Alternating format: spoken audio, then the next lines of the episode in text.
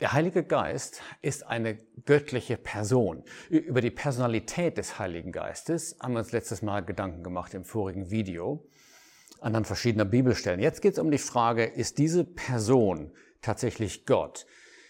Die meisten, hoffe ich, werden daran keinen Zweifel haben, aber es gibt eben doch ähm, Ansichten, die uns umgeben, die an uns herangetragen werden, gerade von äh, Menschen, die die Trinität einfach leugnen Sei es, dass sie aus dem Islam kommen oder aus ähm, Bewegungen wie den Zeugen Jehovas.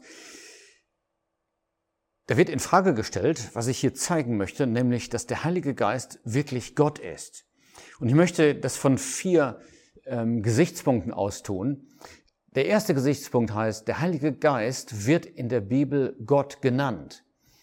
Und das sollte eigentlich schon reichen äh, als äh, Beweis. Ich möchte mal eine Stelle dazu zeigen, die ganz deutlich ist in Apostelgeschichte 5.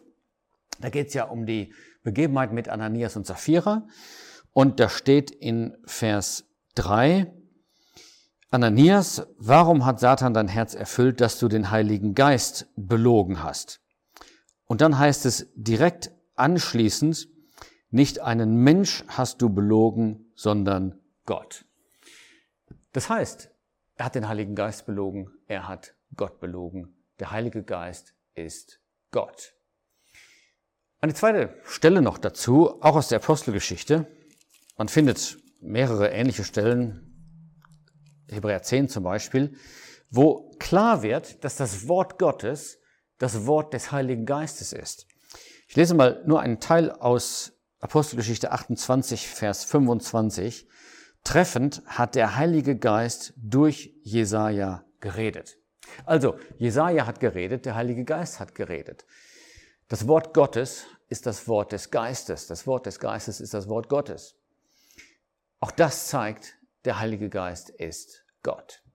Ein zweiter Gesichtspunkt, von dem aus wir das kurz beleuchten wollen, das ist einfach die Frage, wie wird der Heilige Geist in der Bibel erwähnt im Vergleich zu dem Vater und dem Sohn.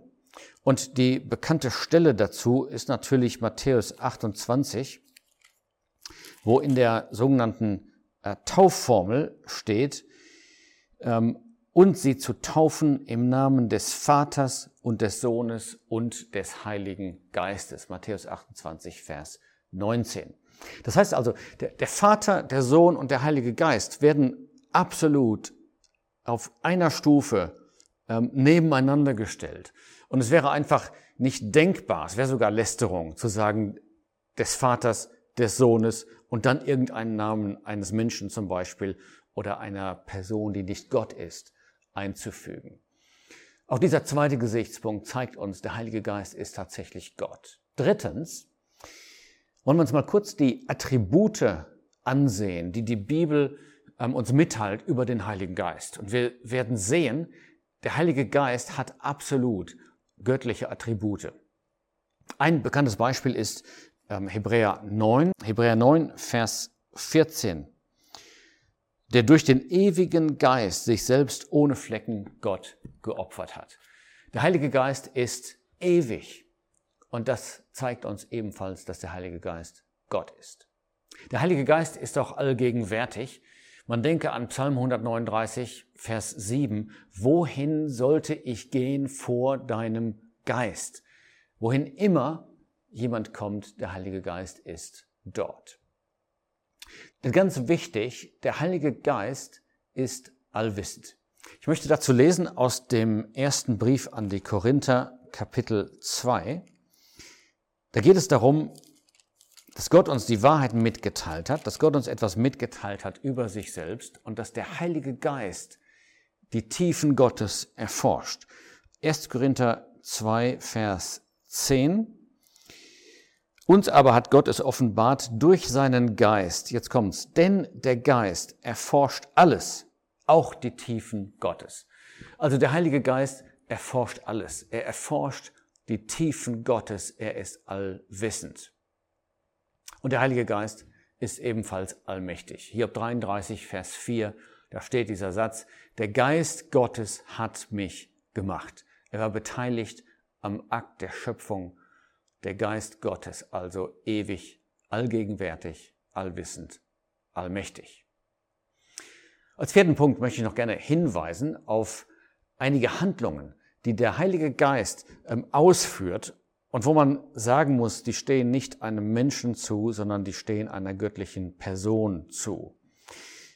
Auch im ersten Korintherbrief, in Kapitel 12 dann, äh, liest man von dem Heiligen Geist, und zwar, dass er die ähm, Gaben gibt, dass er die Geistesgaben austeilt. Und da steht in Vers 11, dies alles aber wirkt ein und derselbe Geist, einem jeden insbesondere austeilend, wie er will. Das heißt, welche Gabe ein Paulus bekommen hat und welche andere Gabe ein Petrus bekommen hat und, und ein Johannes oder Judas, wer auch immer, bis heute, das sind schwerwiegende Entscheidungen.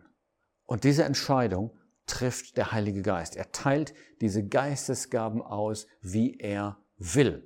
Wir hatten uns diesen Vers schon angesehen, weil er auch zeigt, dass der Heilige Geist eine Person ist. Ja? Er hat einen, einen, Will, einen Willen. Er befindet das oder das für gut oder nicht gut. Aber er handelt darin auch souverän in dieser Austeilung der Gaben und das ist ein Hinweis jedenfalls auf seine Gottheit. Der Heilige Geist macht auch lebendig. Ähm, Johannes 6, da steht in Vers 63, der Geist ist es, der lebendig macht. Und dann auch, ähm, vielleicht lesen wir das noch kurz aus 1. Petrus 3. Das steht im Blick auf den Herrn Jesus und seine Auferstehung.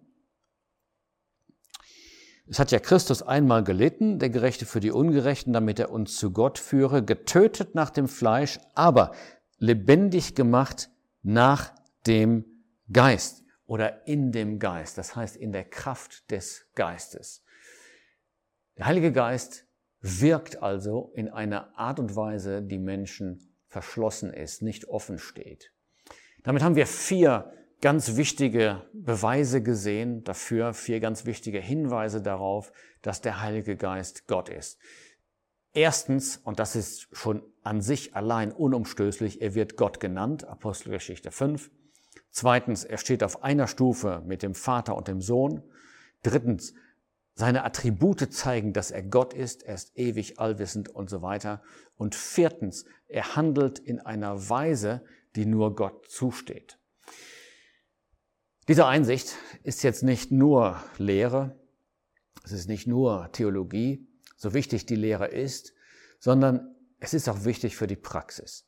Wenn ich weiß, der Heilige Geist ist eine Person und eine Person mit göttlicher Autorität, dann weiß ich auch, dass sein Wirken im Einklang sein muss mit dem Wort Gottes, das er ja gegeben hat.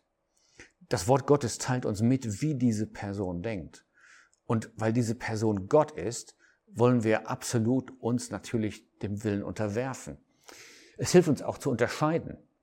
Wenn es Phänomene gibt, wo gesagt wird, schaut mal, da wirkt der Heilige Geist, dann können wir anhand des Wortes Gottes erst einmal prüfen, ob das überhaupt sein kann, ob es im Einklang ist mit dem, was das Wort sagt, dass dieser Geist mit göttlicher Autorität gegeben hat. Das nochmal so als kleinen Ausblick, darum soll es gehen im nächsten Video, aber erst einmal festzuhalten, der Heilige Geist ist eine göttliche Person.